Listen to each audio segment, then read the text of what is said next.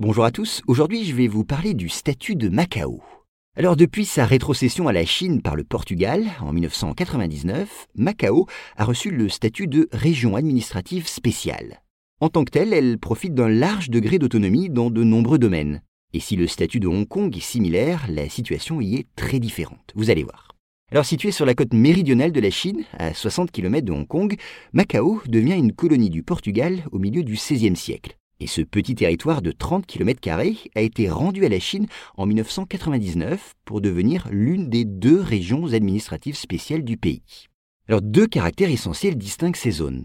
En tant que région administrative spéciale, Macao bénéficie d'abord d'une large autonomie. Ainsi, le territoire est doté d'un gouvernement dirigé par le chef de l'exécutif. Il a par ailleurs des compétences dans de nombreux domaines, comme les questions administratives et économiques, et il peut même, en accord avec la Chine, établir des relations avec d'autres pays, et de son côté, l'Assemblée législative approuve les lois et le budget.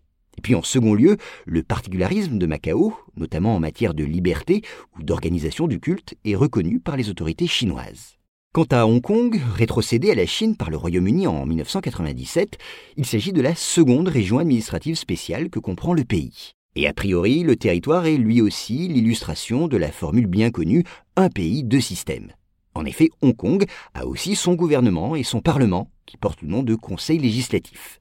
Pourtant, une partie de la population de Hong Kong proteste contre les tentatives du gouvernement chinois de limiter l'autonomie de ce territoire, alors que rien de tel à Macao.